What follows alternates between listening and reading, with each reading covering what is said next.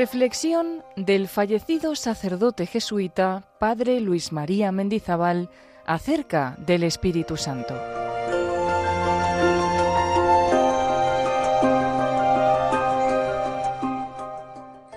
Alivio en el calor. Consuelo en el llanto. Luz beatísima. Purifica lo que está manchado. Alivio en el calor. ¿Qué calor es este?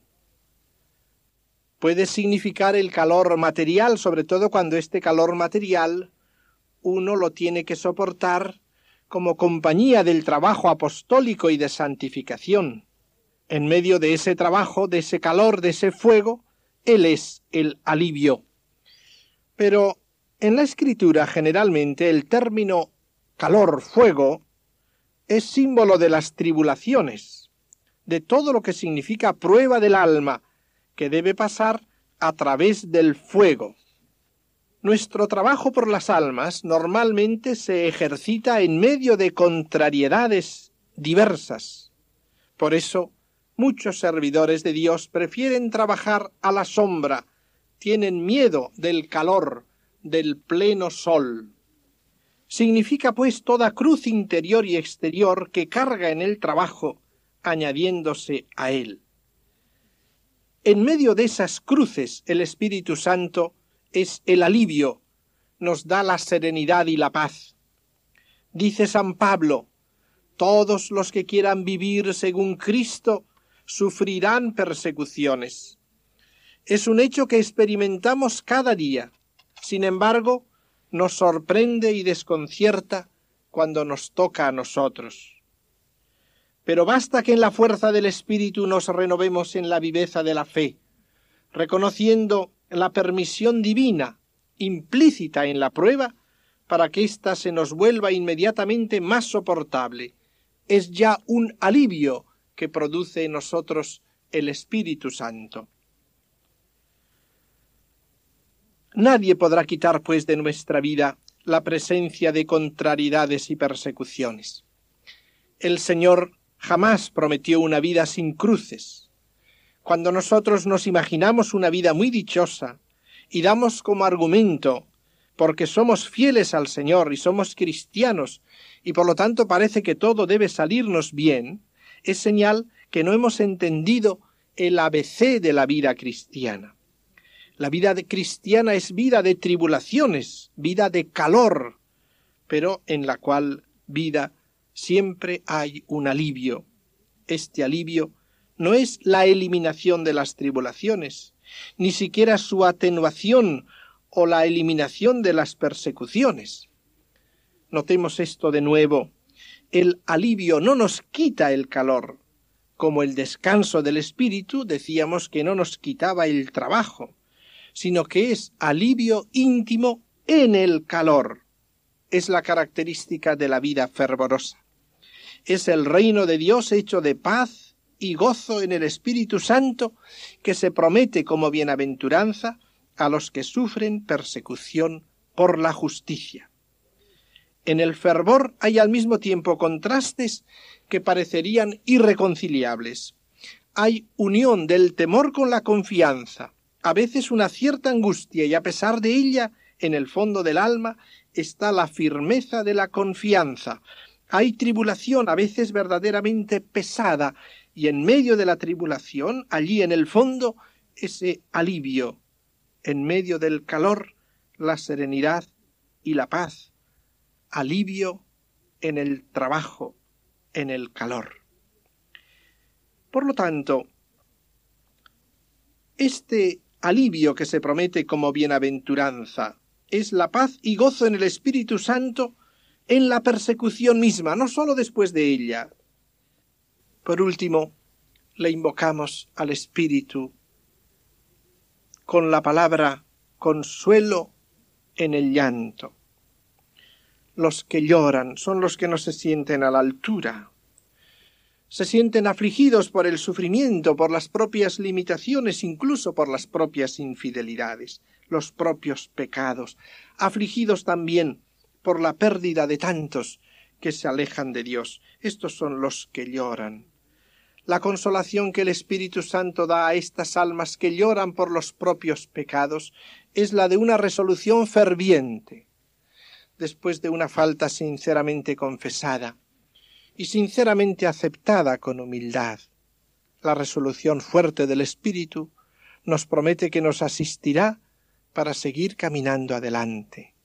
Podemos recordar el llanto y las lágrimas de la viuda de Naín, el llanto y las lágrimas de Marta y María, el llanto y las lágrimas de la Magdalena junto al sepulcro del Señor, el llanto y las lágrimas de Pedro después de su caída, cuando saliendo fuera empezó a llorar amargamente.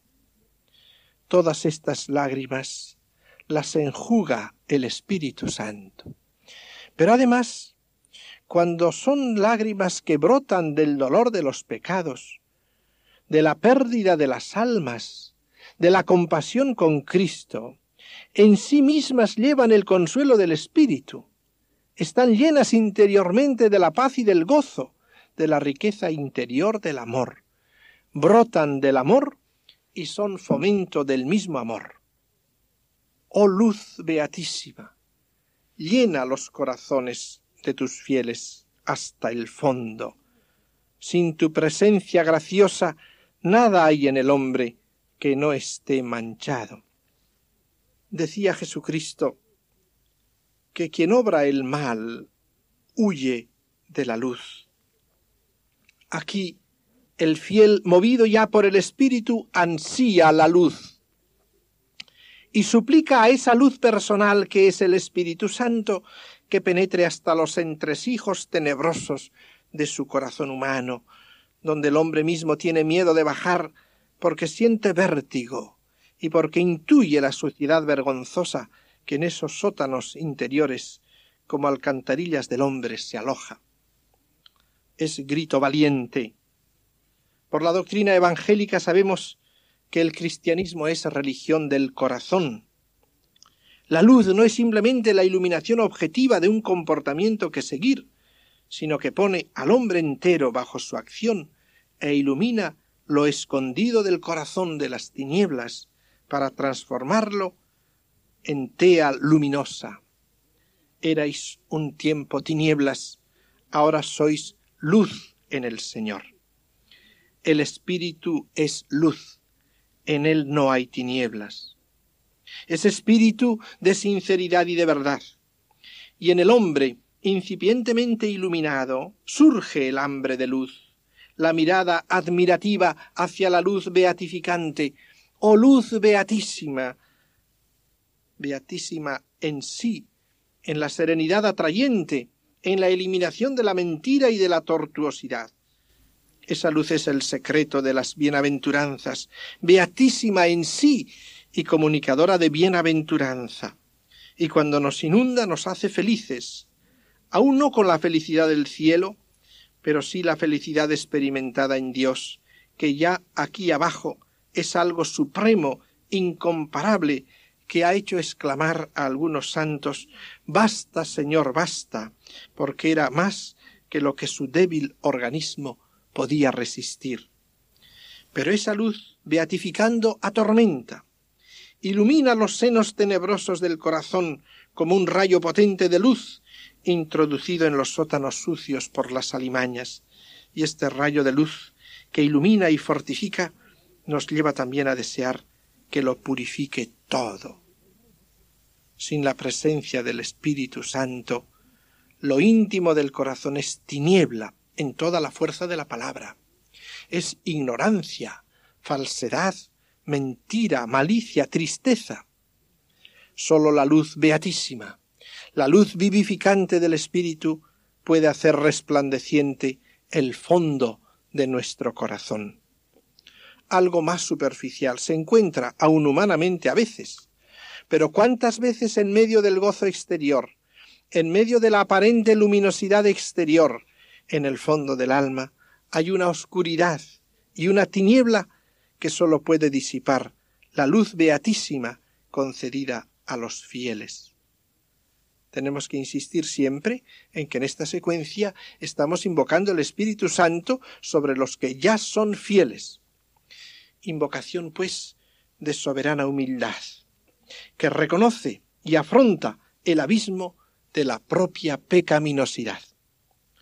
Por el hecho de nuestro nacimiento en aversión divina y en privación de gracia, nuestro corazón ha quedado profundamente depravado. Todo está viciado, nocivo, tocado por la morbosidad de nuestro egoísmo. Nada hay inocente del todo en nuestras disposiciones. En la medida que no es recreado, nuestro corazón está lleno de depravación, y lo que sale de él nos mancha, como decía el Señor, del corazón del hombre salen los malos pensamientos y deseos. El hombre sin Dios es como una bestia nociva, venenosa. Muchas veces, en lo íntimo del corazón, siento como un misterio que no se entiende. Sentimientos, resentimientos, tentaciones, y todo eso es como una oscuridad, como una tiniebla. Pedimos para los fieles, para los que son ya creyentes. No que todo esto sea pecado, que sabemos que no lo es, pero pedimos que en el corazón de tus fieles se encienda la luz beatísima, que llene de luz lo íntimo del corazón, ahí donde tenemos que llegar para renovar la intimidad del hombre, para revestirlo radicalmente de Cristo. Y esto porque sin tu ayuda, Espíritu Santo, Nada hay en el hombre que no sea culpable. Sin la ayuda del Señor no hay inocencia en el hombre.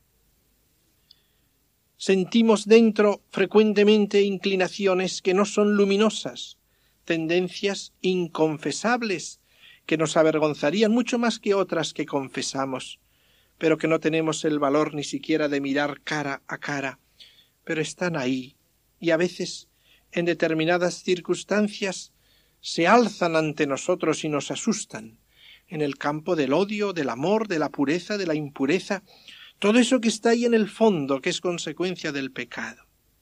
Si no viniera el Espíritu Santo, ese fondo que hay en nosotros nunca estaría del todo limpio, y aun ahora siempre queda en nosotros cierta inclinación ciertas tendencias hasta el fin de nuestra vida, hasta que no lleguemos a entrar en el paraíso. La acción del Espíritu no se ciñe solamente a ordenar la voluntad, a llevarnos a hacer lo que debemos hacer, sino que esa acción del Espíritu se dirige hasta lo íntimo y va a transformar nuestro corazón, nuestros sentimientos, para hacerlos luminosos, para que el corazón quede renovado, ¿Cuántas veces pedimos envía tu espíritu y renovarás la faz de la tierra, renovarás el rostro de la tierra? Evidentemente que esto no se refiere a renovar el aspecto material de la tierra, pero renovarás el fondo del corazón del hombre y en consecuencia todo lo que es la vida humana. Cuando los corazones de los hombres sean posesos del Espíritu Santo, cuando les dé un corazón nuevo, entonces se renovará la faz de la tierra. ¿Cuántas veces nos encontramos con el propio corazón como con un corazón que está envejecido, que no produce lo que debería producir, y lo querría uno renovar del todo y no sabe cómo hacerlo. Y aquí que viene el Espíritu Santo y renueva el corazón, lo purifica hasta lo hondo, sabiendo bien que sin su ayuda nada hay en el hombre que sea del todo inocente. Cuando experimentamos el vacío y la oscuridad interna del corazón, es el momento de pedir esa plenitud íntima de la luz beatificante. La invocamos sobre los fieles para que sean más fieles todavía. Fieles son los que no buscan su satisfacción fuera de Dios, siguen la ley de la caridad y no cierran los oídos del corazón son los que acogen las lecciones del Evangelio cuando la luz del Espíritu se las recuerda en tiempo oportuno. Son los guiados por el Espíritu del Señor.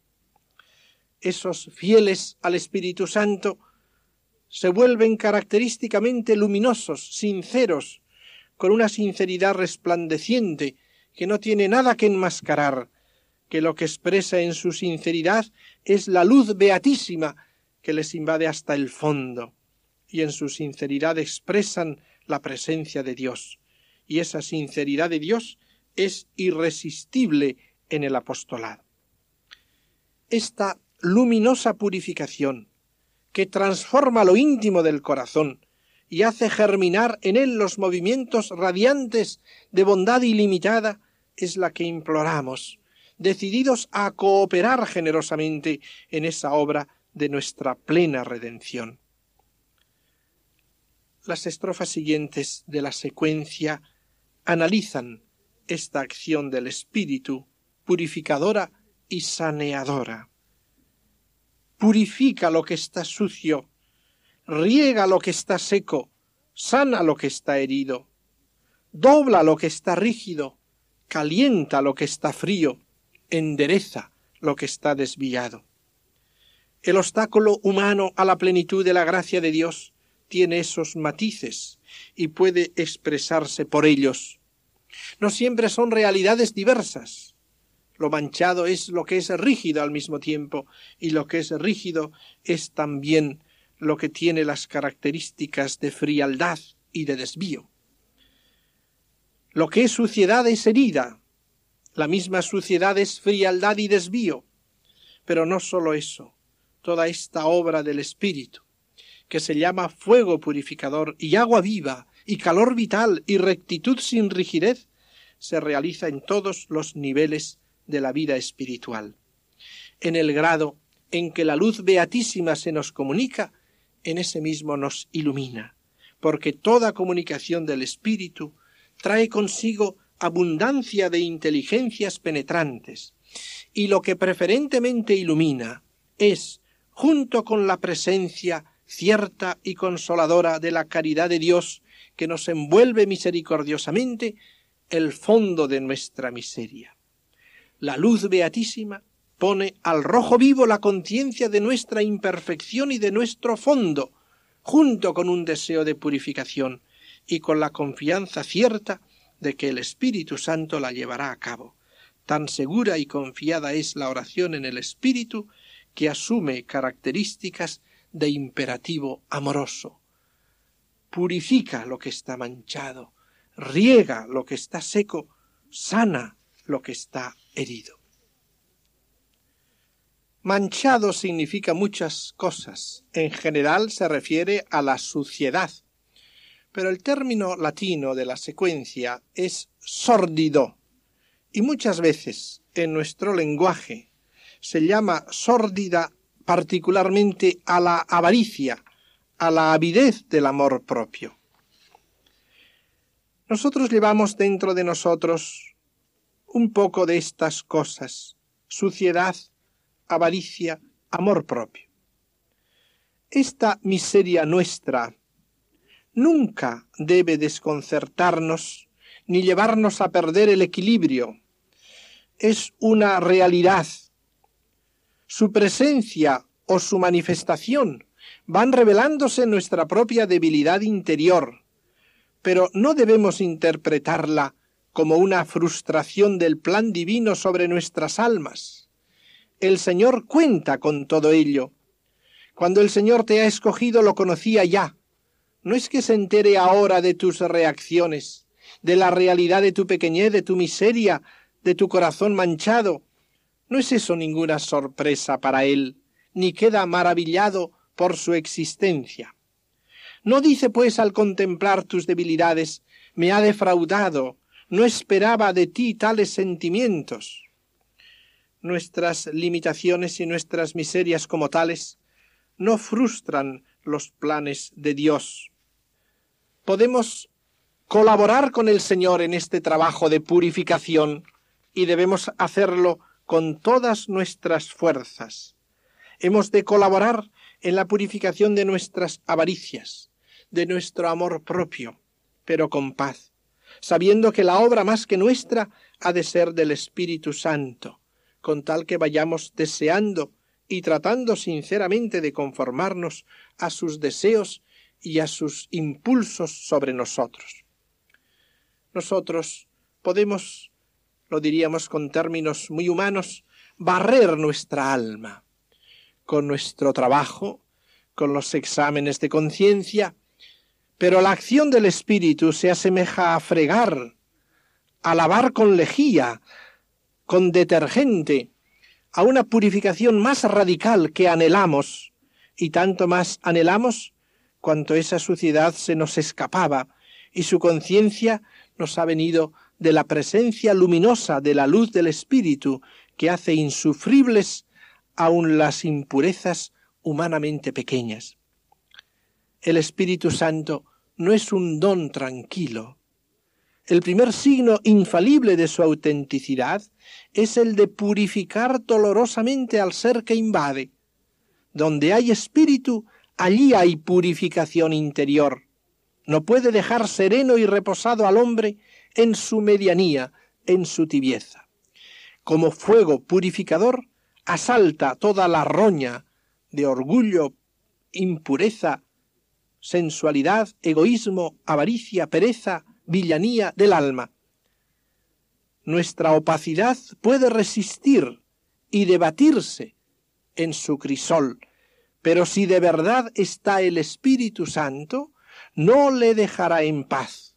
Por tanto, si hay impureza acogida, no molestada, hasta justificada con maravillosas acrobacias dialécticas, entonces no está ahí el fuego del Espíritu, la luz beatísima que llega hasta lo hondo del corazón. Esta purificación suele operarse con frecuencia por medio de la acción desagradable de las pruebas interiores soportadas con fervor, o al menos soportadas con solidez de la fe. Pero el fervor mismo purifica ya el corazón, las faltas cotidianas inevitables que nunca deben desanimarnos. Riega lo que está seco. Árido suele denominar la pereza, la esterilidad, la impotencia de hacer. Es lo que se llama aridez, sequedad. No debemos resignarnos nunca a la aridez en nuestra vida espiritual. Es un hecho que se encuentra con cierta frecuencia. Es normal que haya altos y bajos en la vida del espíritu en cuanto toca al fervor espiritual. Tenemos que aceptar esa aridez en el tiempo en que se abate sobre nosotros. Es verdad, me encuentro en aridez no rebelarnos entonces. Estar resignados en medio de la aridez, pero no resignarnos a la aridez. Cuando la aridez no es ya sufrimiento, no es buena señal. Debemos desear la devoción de la que tenemos necesidad para servir a Dios. Esto no quiere decir que debamos impacientarnos ni agitarnos y que queramos violentar a la gracia lo que debemos hacer es primero aceptar la prueba y luego gemir serenamente, que no significa con indolencia, por las aguas y riego de la devoción, por el don del Espíritu, cooperando con la purificación y sincera abnegación que abren las puertas a que el Espíritu derrame a raudales sus aguas. Riega lo que está seco.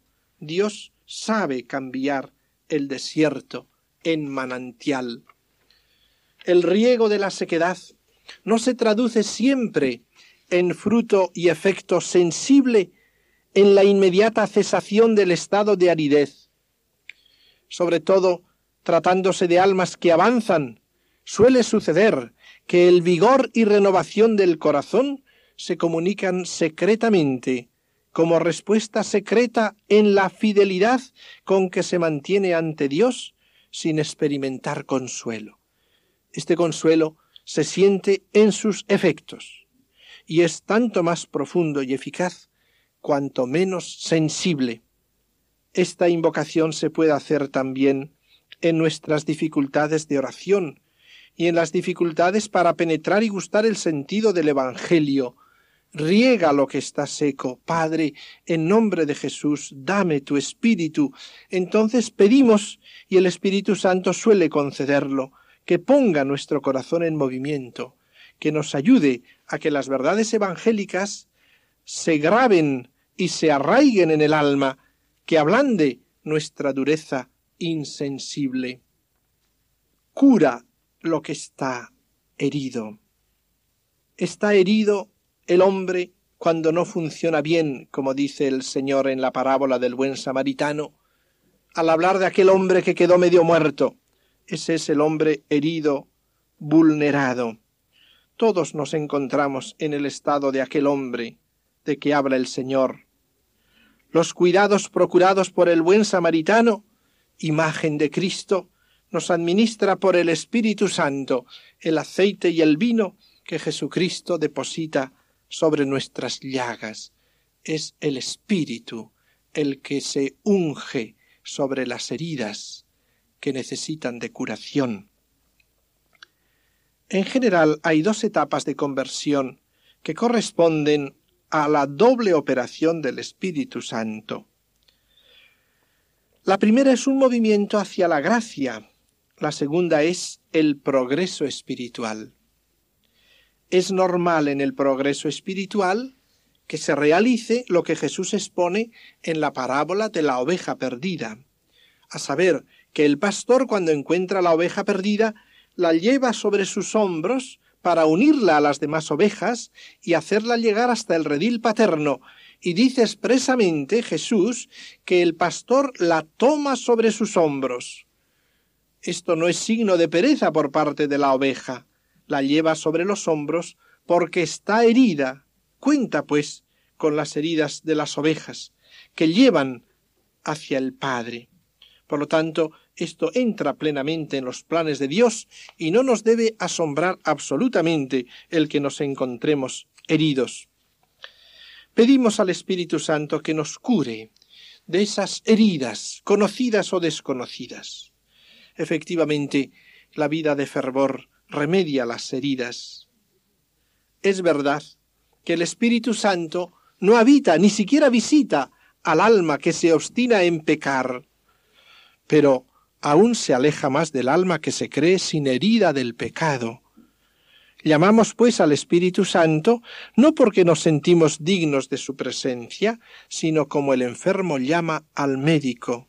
Y no son los sanos los que tienen necesidad del médico, sino los que se encuentran enfermos. También se puede aplicar esta petición de curar la herida en un sentido más elevado de vida espiritual. Hay, en efecto, otra herida en el hombre causada por el espíritu, causada por el amor. San Juan de la Cruz nos habla de ella, y todos cuantos vagan de ti me van mil gracias, refiriendo y todos más me llagan, y déjame muriendo un no sé qué que quedan balbuciendo. Lo que está herido entonces es el corazón mismo por las heridas del amor divino. Y el remedio de esas heridas que aquí se invoca, cura lo que está herido, no es otro sino el amor mismo. Como lo expresa el mismo San Juan de la Cruz diciendo, mira que la herida de amor que no se cura sino con la presencia y la figura.